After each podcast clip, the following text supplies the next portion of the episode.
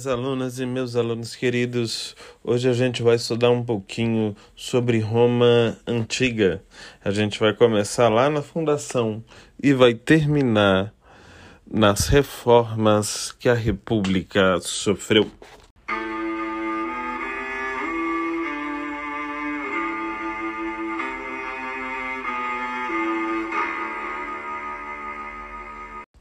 A civilização romana surgiu no Látio, ou Lácio em português.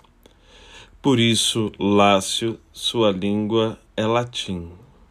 A lenda criadora afirma que havia dois irmãos gêmeos, Rômulo e Remo, que tiveram sua cidade de Alba Longa invadida, e o recurso de sua mãe foi colocá-los num cesto no rio para protegê-los. Achados e amamentados por uma loba, Assim viveram sua infância. Adultos tiveram uma briga que terminou com a morte de Remo. A fim e a fim de homenagear seu irmão, Rômulo teria fundado a cidade.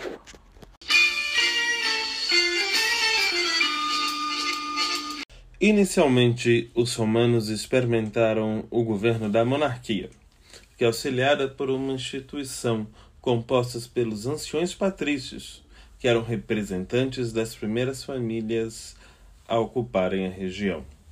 Ancião em latim é senex, e por isso seu conselho foi chamado de Senado. Os patrícios ocupavam o topo da pirâmide social, seguido pelos clientes, que também eram latinos, mas que chegaram um tempo depois em Roma. Na base estavam os plebeus, que eram homens livres, mas não eram latinos, e, claro, a base de sempre, os escravos.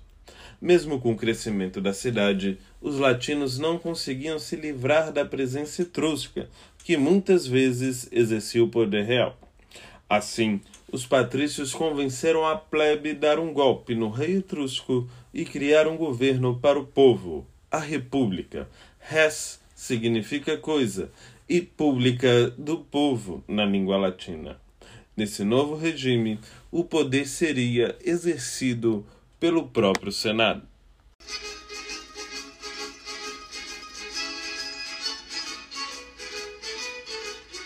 Na República, os romanos começaram sua fase de expansão territorial. Conquistaram a Península Itálica, especialmente ao sul a Magna Grécia, quando absorveram sua cultura e principalmente sua religião passaram a cultuar os mesmos deuses, embora chamando-os por outro nome. Evidentemente, os romanos falavam o nome dos deuses em sua versão latina. Dessa maneira, tiveram grande crescimento e começaram a rivalizar com a colônia fenícia de Cartago pelo domínio econômico do Mediterrâneo. Essa rivalidade terminou nas guerras púnicas, que derrotaram a cidade-estado e que levaram Roma ao patamar de grande civilização de toda a região.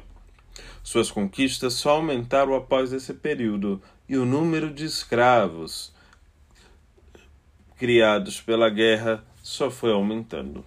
Porém, as contradições sociais ficaram cada vez maiores e foi necessário reformas políticas para atendê-las. Algumas dessas reformas que reduziram a tensão e as revoltas foram a Lei das Doze Tábuas, que foram as primeiras leis escritas acessíveis aos plebeus, a Lei Canuleia, que permitiu o casamento entre as classes, assim os plebeus poderiam poder começar a casar com os patrícios, e a instituição do tribuno da plebe. Essa aconteceu quando os plebeus deixaram Roma e os patrícios tiveram que negociar. Assim criaram um representante no Senado com poder de veto. Veto é o contrário do voto. Os tribunos da plebe tinham o poder de vetar as medidas que os patrícios queriam e poderiam prejudicar os plebeus. Teve dois tribunos da plebe que tentaram agir, mudando fazendo grandes reformas sociais, como os irmãos Tibério e Caio Graco. Um dos seus objetivos era fazer uma espécie de reforma agrária, utilizando terras públicas, ou seja, que não tinham como propriedade nenhuma pessoa específica, para garantir o acesso à terra para os plebeus, que tinham acesso bem restrito e não só à terra, mas à produção de alimentos que a terra gerava. Os irmãos Gracos sofreram grande fúria dos patrícios e acabaram sendo vitimados em confrontos armados. A tensão política estava no ar.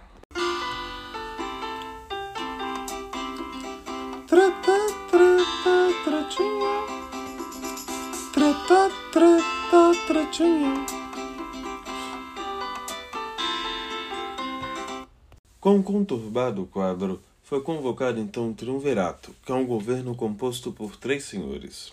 Eram Crasso, Pompeu e Júlio César dividindo o poder de Roma. Com a morte do primeiro, os dois restantes rivalizaram pelo poder. Pompeu estava concentrado em Roma, enquanto Júlio César dominava os gauleses e expandia o território republicano, aumentando sua fama como general. Pompeu então o convocou a Roma, mas JC não foi sozinho. César entrou na cidade com sua décima terceira legião do exército romano.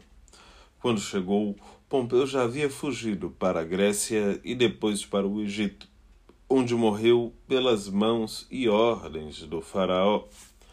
Quando chegou ao país africano, César se revolta com a insolência de uma nação dominada como o Egito se insubordinar e matar um senador romano. Conspira então com a irmã do faraó, Cleópatra, que torna sua amante e assume o lugar de poder egípcio. Depois, César volta para Roma, onde se torna ditador vitalício. Distribuiu terras para a plebe, mas garantiu a ira do Senado. Um grupo de senadores, então, mata-o, pois não aceitava seu gigantesco poder.